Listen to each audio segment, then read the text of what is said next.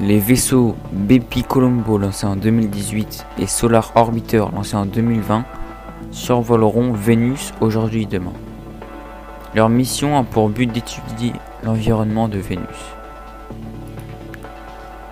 D'après une étude datant du 5 août, le Gulf Stream pourrait s'effondrer et engendrer des effets catastrophiques à travers le monde.